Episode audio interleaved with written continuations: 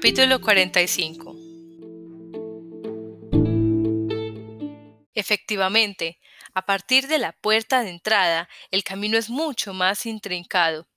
De hecho, el camino deja de existir por completo. El bosque se vuelve más profundo, se hace inmenso. A mis pies, las pendientes son más abruptas, el suelo está cubierto de arbustos y hierbajos. El cielo ha dejado de verse y está tan oscuro como al anochecer. Las telarañas son más espesas, las plantas despiden un olor más intenso. El silencio va haciéndose más y más denso. El bosque repudia con decisión al humano invasor. Pero los soldados, con el fusil en bandolera, siguen adelante, escurriéndose sin esfuerzo por cualquier vericueto del bosque. Avanza sorprendentemente rápido. Se deslizan por debajo de las ramas colgantes. Trepan por las rocas, sortean los huecos de un salto, cruzan los matorrales espinosos, abriéndose camino entre la espesura con destreza. Tengo que esforzarme mucho para no perderlos de vista. Los soldados ni siquiera comprueban si los estoy siguiendo. Es como si pusieran a prueba mis fuerzas. Están midiendo hasta dónde puedo resistir. Incluso, aunque no sé por qué, parece que estén enfadados conmigo. No me dirigen la palabra. No solo no me hablan a mí, tampoco hablan entre sí. Avanzan obcecados, se van alterando en el puesto de cabeza sin intercambiar ni una sola palabra. Ante mis ojos, los fusiles que cuelgan a sus espaldas se van balanceando rítmicamente de izquierda a derecha. Parecen dos metrónomos. Andar con la vista clavada en ellos me produce un efecto hipnótico. Siento cómo me abruma la conciencia, alejándose de mí como si resbalara por encima del hielo. Pero yo me concentro en no perder el paso y avanzo en silencio, con el sudor manando de mis axilas. Vamos demasiado deprisa, me pregunta, al fin, el soldado fornido tras volverse hacia mí. En su voz no se advierte el menor sofoco. No, contesto. No hay problema. Os voy siguiendo. Eres joven. Pareces fuerte, dice el alto sin dejar de mirar hacia adelante. Nosotros estamos acostumbrados a ir y venir por este camino, y sin darnos cuenta quizá apretemos el paso, dice el soldado fornido en tono de disculpa. Así que, si andamos demasiado deprisa, tú nos lo dices, ¿de acuerdo? No te lo pienses dos veces y reduciremos la marcha. Solo es que en principio no queremos andar más despacio que la cuenta, ¿comprendes? Si no puedo seguiros, ya os avisaré. Respondo. Intento, sin conseguirlo, acompasar mi respiración para que no se den cuenta de que estoy sin aliento. Falta todavía mucho. No, no mucho, dice el alto. Llegamos enseguida, dice el otro pero no me puedo fiar mucho de su opinión. Tal como ellos mismos han dicho, aquí el tiempo no es un factor importante. Caminamos durante un rato en silencio, pero el ritmo no es tan agotador como antes. Al parecer, ya ha finalizado la prueba. ¿Hay serpientes venenosas en este bosque? Pregunto, porque es algo que me viene preocupando. ¿Serpientes venenosas? Repite, sin devolverse. El soldado alto de gafas.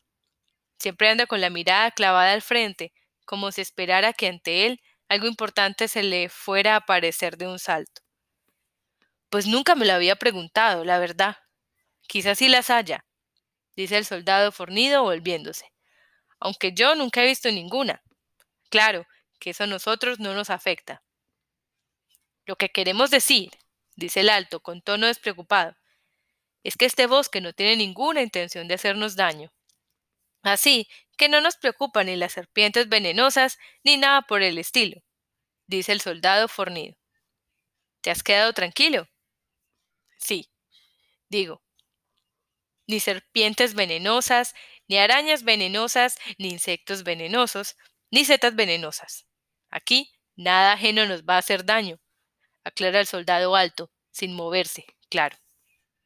Nada ajeno, repito, Posiblemente se deba al cansancio, pero me cuesta captar el sentido de las palabras. Nada ajeno, lo que no somos nosotros, dice. En resumen, que aquí nada ajeno nos va a hacer daño. Estamos en el punto más profundo del corazón del bosque. Nadie, ni siquiera tú mismo, podrás hacerte daño. Me esfuerzo en comprender sus palabras, pero aquel reiterado efecto hipnótico ha mermado en gran manera mi capacidad de comprensión. Soy incapaz de hilvanar mis ideas. Cuando éramos soldados, nos hicieron practicar con frecuencia de manera de abrirle el vientre a un enemigo en un ataque con bayoneta, dijo el soldado fornido. ¿Sabes cómo se clava la bayoneta? No, digo. Primero le clavas con todas tus fuerzas la bayoneta en el vientre del enemigo. Una vez que está bien clavada, la empujas hacia un lado. Luego va retorciéndola hasta hacerla trizas las vísceras. El enemigo morirá en medio de terribles sufrimientos. Es una muerte horrible. La agonía se prolonga y el sufrimiento es enorme, pero solo con clavarla no basta. El enemigo puede levantarse de golpe y ser tú quien acabe con la bayoneta clavada en el estómago. Este es el mundo en el que hemos caído. Las vísceras. Oshima me explicó que son la metáfora del laberinto. Dentro de mi cabeza hay varias cosas que se van entrelazando y que acaban por embrollarse. Ya no sé discernir bien lo que es de lo que no es. ¿Sabes por qué una persona tiene que hacerse a otras cosas tan crueles? pregunta el soldado alto. No lo sé. Digo. Yo tampoco, dice el soldado alto. Me daba igual un soldado chino que uno ruso o que uno americano. Yo no quería trincharle las tripas a nadie, pero vivíamos en un mundo así, de modo que tuvimos que desertar. Pero no te equivoques, nosotros no somos débiles, Éramos muy buenos soldados, solo que no podíamos soportar algo que conllevara tanta violencia. Tú tampoco eres débil, ¿verdad? No lo sé. Es difícil juzgarse a uno mismo, contesto con franqueza. Pero, pero durante toda mi vida me he esforzado en ser cada vez más fuerte, aunque solo fuera un poco más. Eso es muy importante, dice el soldado fornido volviéndose hacia mí. Muy importante. Eso de esforzarse en ser cada vez más fuerte. A ti no hace falta que te digan que eres fuerte. Ya se ve, dice el alto. A tu edad, cualquiera no puede llegar hasta aquí. Muy recio, sí, dice el soldado fornido con admiración. Por fin se detienen. El soldado alto se quita las gafas, se frota las aletas de la nariz, se vuelve a poner las gafas. Ninguno de los dos respira de forma entrecortada, ni siquiera sudan. ¿Tienes sed? me pregunta el soldado alto. Un poco, admito. En realidad me siento terriblemente sediento. Es que he tirado la mochila donde lleva la cantimplora. El soldado alto coge la cantimplora de aluminio que lleva prendida a la cintura y me la ofrece. Tomo algunos sorbos de agua tibia. El agua apaga la sed de todos los rincones de mi cuerpo limpio el gollete de la cantimplora y se la devuelvo. Gracias, digo. El soldado alto asiente en silencio. Estamos en la cresta de las montañas, me informa el soldado fornido. Bajaremos derecho hasta abajo. Ve con cuidado para no resbalar, dice el soldado alto. Empezamos a descender la resbaladiza pendiente con gran precaución. En medio de la empinada pendiente tomamos una gran curva, y tras cruzar un bosque, aquel mundo aparece de repente ante nuestros ojos. Los dos soldados se detienen, se vuelven y se miran a la cara. No dicen nada, pero sus ojos se transmiten un mensaje mudo. Este es el lugar. Tú vas a entrar en él. Yo también me detengo y contemplo ese mundo. Es una cuenca llana que se ha aprovechado utilizando la configuración original del terreno. No sé cuánta gente vivirá ahí, pero a juzgar por las dimensiones seguro que no mucha. Hay varias calles, a cuyos lados se levantan aquí y allá unos cuantos edificios. Las calles son pequeñas, los edificios también. No se ve un alma. Todos los edificios son inexpresivos. Parecen haber sido construidos pensando más en que sirvieran como protección frente a las inclemencias meteorológicas que en la belleza. El conjunto es demasiado pequeño como para adoptar el nombre de pueblo.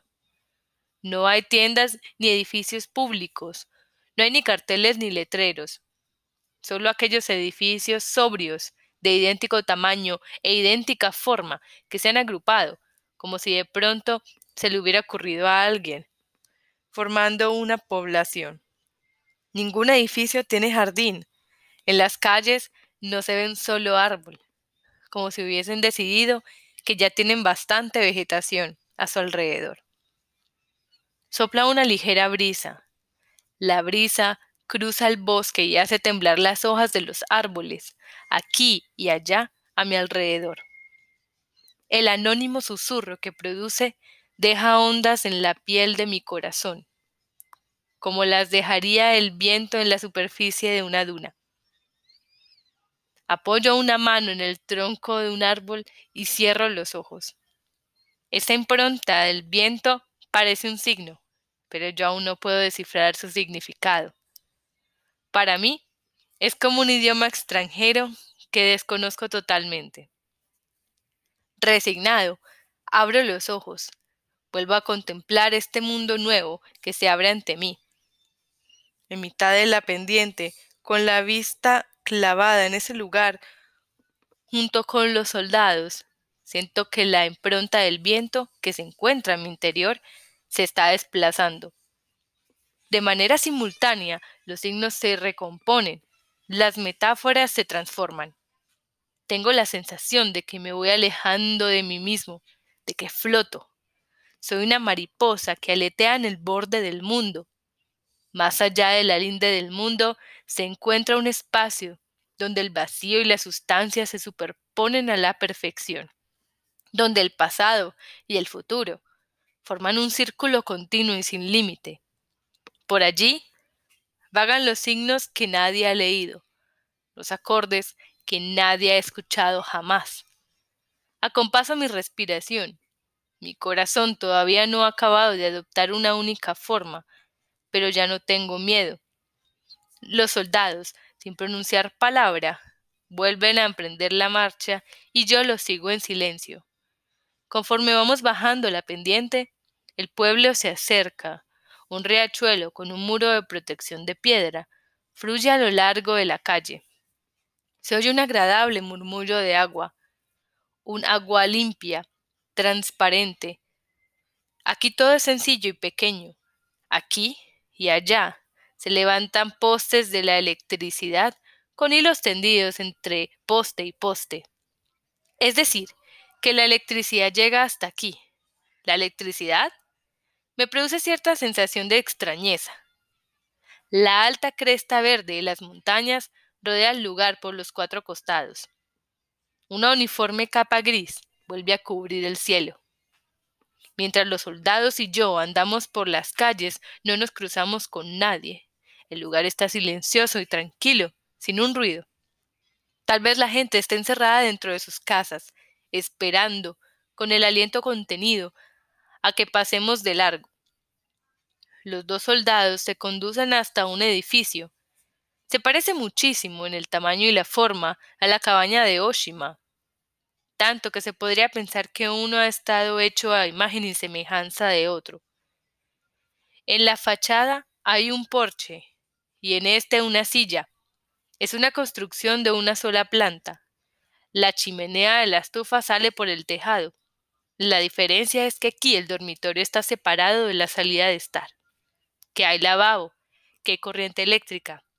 En la cocina hay un refrigerador eléctrico, no muy grande, un modelo antiguo. Hay lámparas colgando del techo, incluso hay un televisor. ¿Televisor? En el dormitorio veo una sencilla cama individual, sin adornos, ya hecha. De momento quédate aquí y relájate, me indica el soldado fornido. No por mucho tiempo, de momento. Tal como te hemos dicho antes, aquí el tiempo no es tan importante. Dice el soldado alto. No tiene ninguna importancia. Conviene el soldado fornido. ¿De dónde viene la electricidad? Los dos se miran. Hay una pequeña central eólica. Produce electricidad en el corazón de las montañas. Allá siempre sopla el viento, explica el soldado alto. Uno no puede estar sin electricidad, ¿verdad? Sin electricidad no hay neveras, y sin neveras no se pueden conservar los alimentos, me explica el soldado fornido. No es que no puedas vivir sin nevera, claro, dice el soldado alto, pero es muy útil. Si tienes hambre, hay comida en la nevera, come lo que quieras, pero me temo que no habría gran cosa, dice el soldado fornido.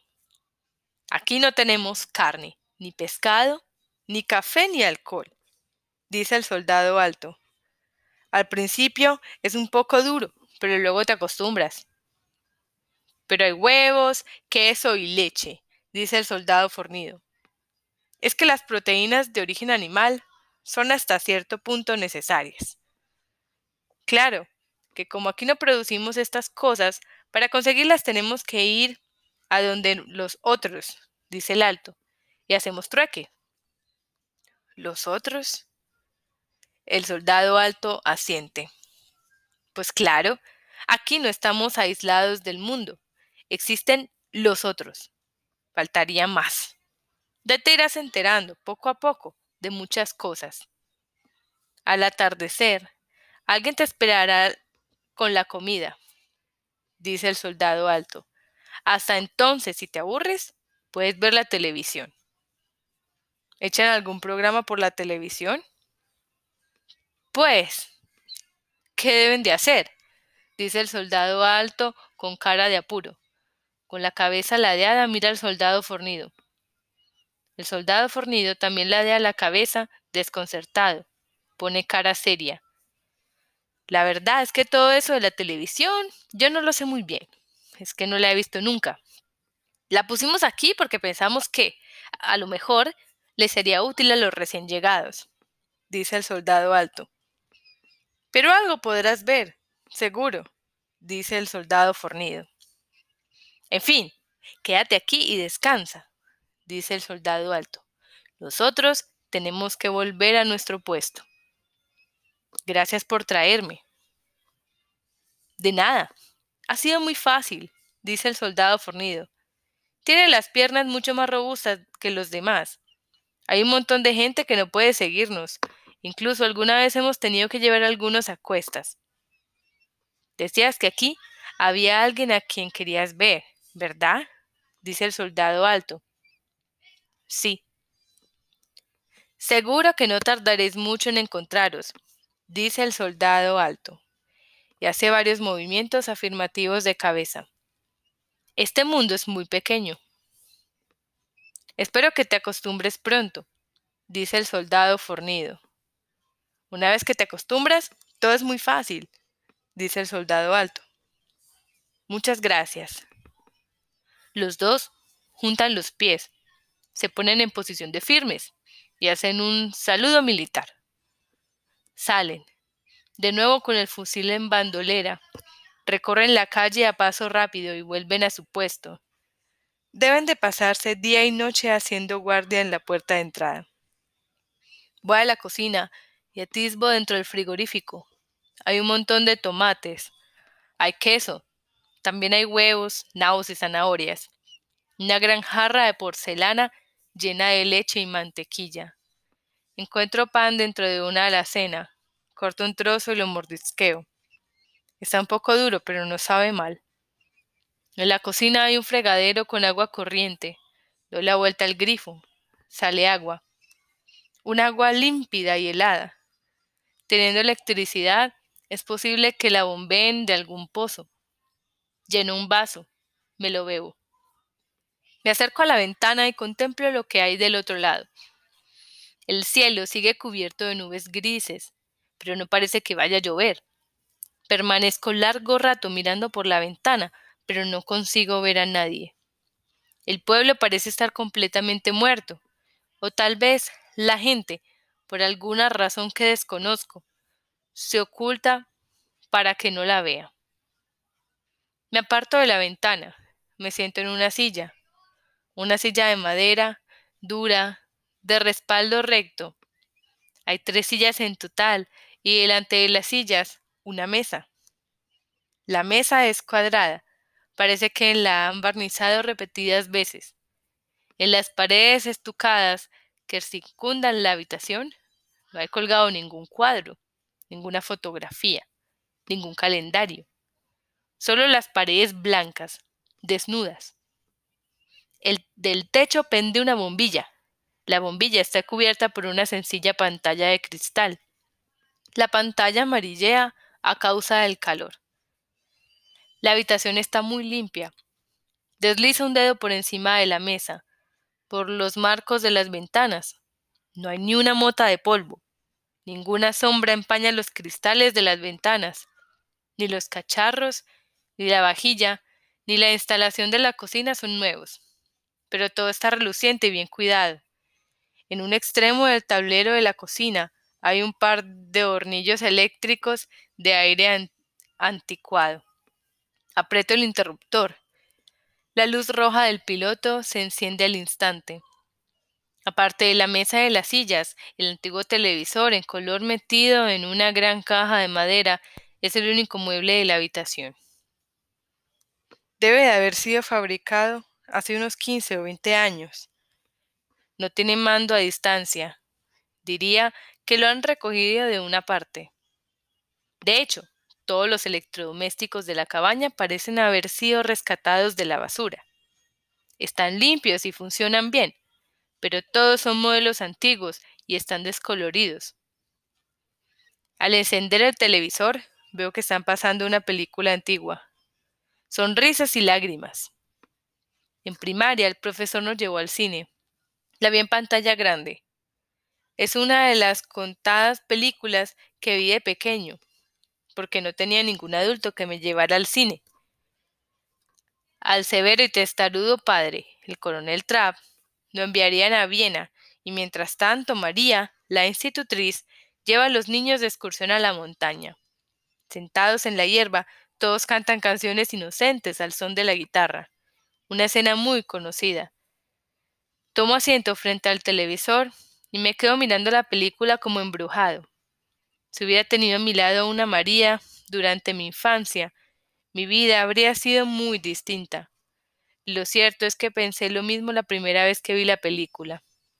Pero no hace falta decir que nunca apareció nadie así. Vuelvo a la realidad.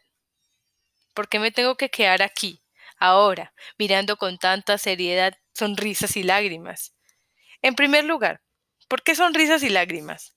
¿Tendrá esta gente una antena parabólica que esté captando las olas de algún satélite? ¿O se trata de una cinta de video que ha puesto alguien en alguna parte? Concluyo que es una cinta, porque al cambiar de canal veo que solo pasan sonrisas y lágrimas. En los otros canales lo único que se ve en la pantalla es nieve. Esa inmaculada y áspera imagen, junto con los parásitos acústicos, me hace imaginar literalmente una tormenta de nieve. En la escena en que cantan Edelweiss, apago el televisor. El silencio vuelve a la habitación. Como tengo mucha sed, me dirijo a la cocina, saco la jarra de leche del frigorífico y bebo. Es una leche espesa y fresca. Su sabor es muy distinto al de la leche que venden en las tiendas abiertas de 24 horas. Mientras bebo un vaso tras otro, me acuerdo de las películas Los 400 golpes de François Truffaut en la película hay una escena en que un muchacho, Antoine, que se ha escapado de casa, tiene mucha hambre, y por la mañana temprano roba una botella de leche que un repartidor acaba de dejar a la puerta de su casa, y se la va bebiendo con ansia en plena huida. Es una botella muy grande y tarda mucho en acabársela. Se trata de una escena triste y angustiosa, tanto que cuesta creer que la acción de comer o beber pueda resultar tan desesperante. En quinto año de primaria, otra de las películas que vi de niño fue Los adultos no me comprenden. Atraído por el título, Fui a verla a un cine de arte y ensayo. Cogí el tren, me fui hasta Ikebukuro. Vi la película. Volví a coger el tren. Regresé a casa. Al salir del cine me compré enseguida una botella de leche y me la bebí. No pude evitarlo. Al acabarme la leche me entra un sueño espantoso. Es un sueño tan abrumador que casi me siento mareado. Mis pensamientos se hacen más lentos, como un tren que va reduciendo la velocidad al entrar en la estación. Y al final soy incapaz de hilvanar mis ideas. Es como si la médula de los huesos se me fuera endureciendo deprisa. Voy al dormitorio y con movimientos confusos me quito los pantalones, los calcetines, me acuesto sobre la cama. Hundo la cabeza en la almohada, cierro los ojos. La almohada huele como la luz del sol, un olor añorado. Lo aspiro en silencio, lo respiro. El sueño acude en un instante. Al despertarme, me hallo envuelto en la oscuridad. Abro los ojos y dentro de unas tinieblas desconocidas me pregunto a mí mismo dónde estoy. Conducido por los dos soldados, he cruzado el bosque y he llegado a un pueblo donde hay un riachuelo. Poco a poco vuelvo a acordarme de las cosas. La escena queda enfocada. Una melodía familiar suena junto a mis oídos. Es Edelweiss. Desde la cocina me llega amortiguado el familiar ruido de las cazuelas. A través de la rendija de la puerta se filtra la luz de una lámpara y dibuja una línea recta de luz amarillenta en el suelo. La luz parece antigua y está llena de polvo. Intento incorporarme sobre la mesa, pero mi cuerpo está rígido. Todos mis miembros están entumecidos por igual. Aspiro una gran bocanada de aire. Contemplo el techo, se oye un entrechocar de platos. Se oye como alguien se desplaza con aire atareado por el suelo de la estancia. Tal vez esté preparándome la comida. Logro bajar de la cama. Me pongo los pantalones. Invierto en ello mucho tiempo. Me calzo los calcetines y los zapatos. Hago girar suavemente el pomo de la puerta. La abro. En la cocina hay una jovencita preparando la comida. Está inclinada sobre la cazuela, churada en mano, paladeando un guiso. Pero al oírme abrir la puerta, levanta la cabeza y se vuelve hacia mí. Es la niña que en la biblioteca cómura visitaba cada noche mi habitación y se quedaba contemplando el cuadro. Sí, la señora Saeki a los quince años.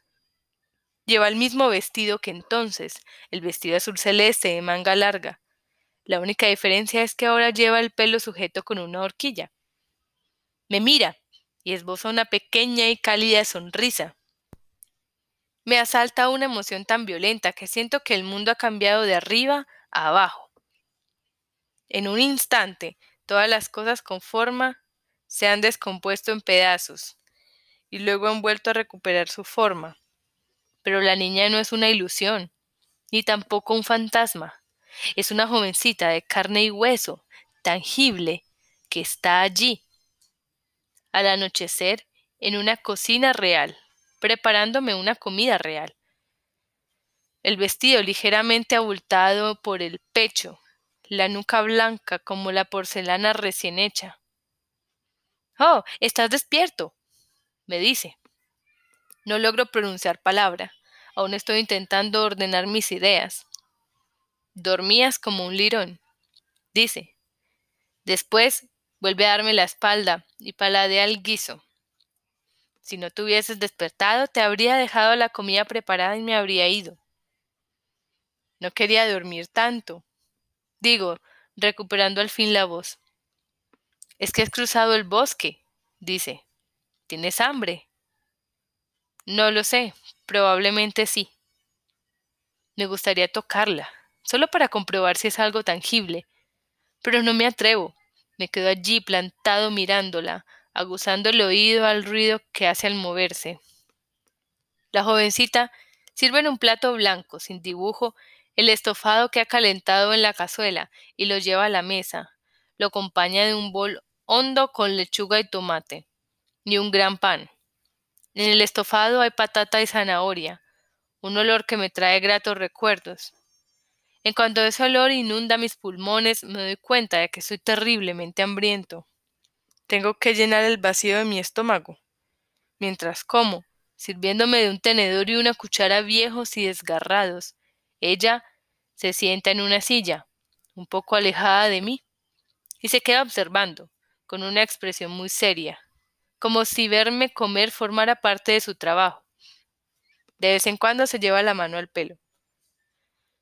Me han dicho que tienes quince años. Dice. Sí. Digo, untando el pan con mantequilla. Quince años recién cumplidos. Yo también tengo quince años. Dice. Asiento. Estoy a punto de decirle ya lo sé. Pero todavía es demasiado pronto para pronunciar estas palabras. Continúo comiendo en silencio. Pues resulta que durante un tiempo yo preparé la comida aquí, dice la niña. Haré la limpieza y la colada. En la cómoda del dormitorio tienes ropa para cambiarte. Coge lo que quieras. La ropa sucia déjamela en la cesta del lavabo y yo la lavaré. ¿Y quién te ha asignado este trabajo? La jovencita se queda mirando fijamente. No responde.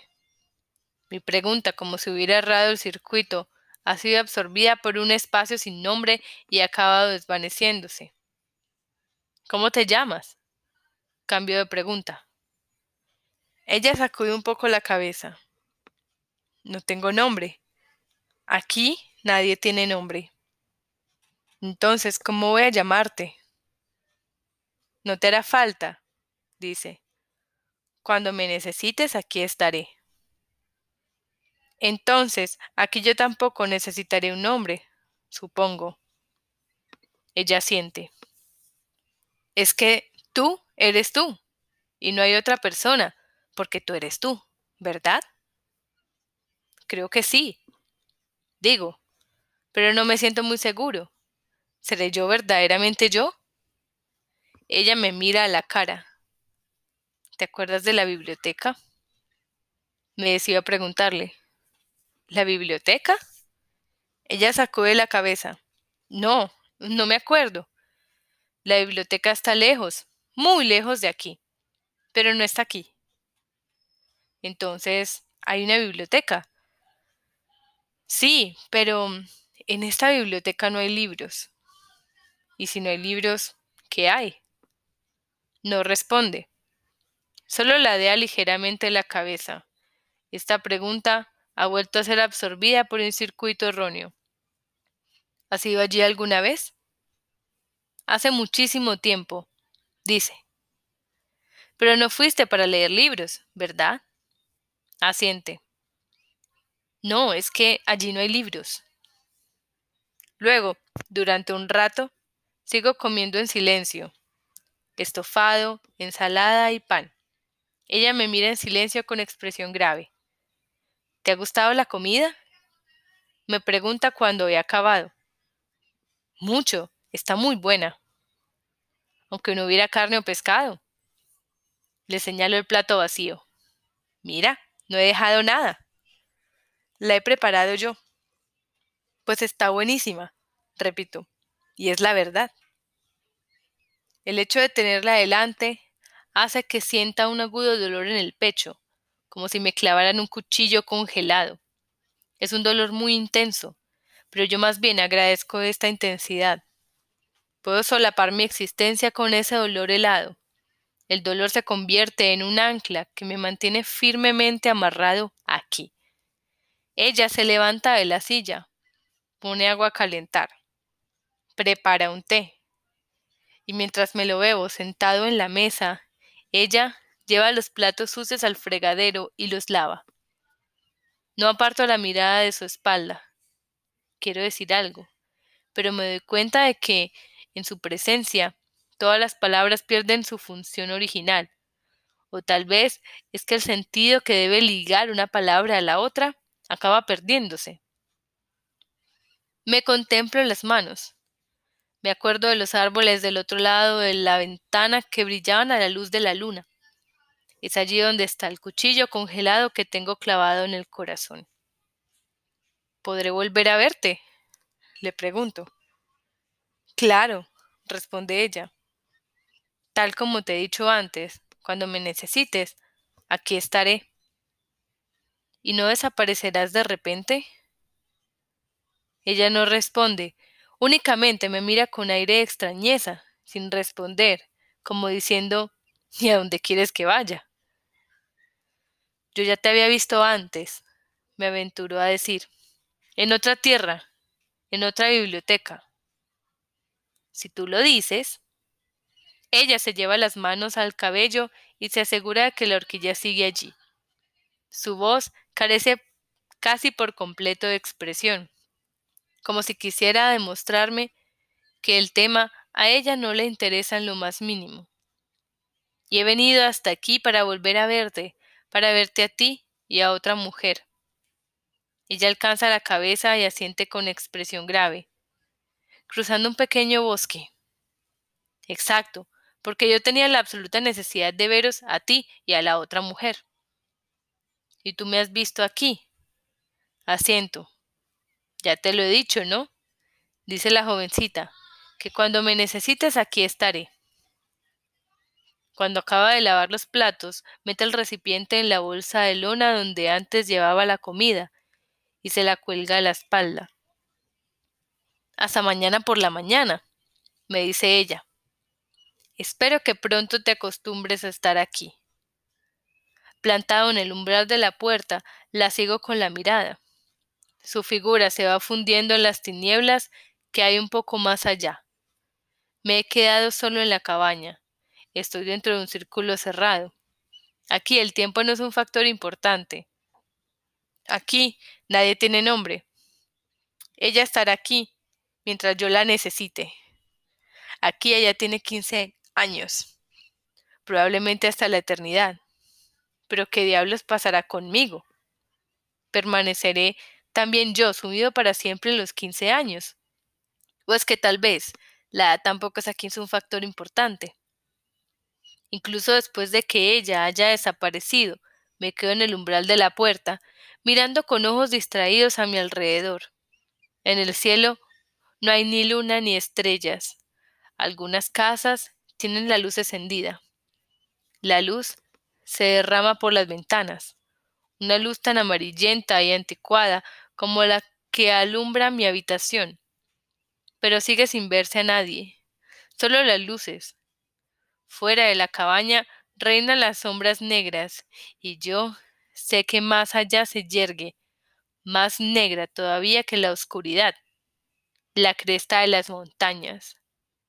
Sé que los bosques circundan el pueblo como una espesa muralla.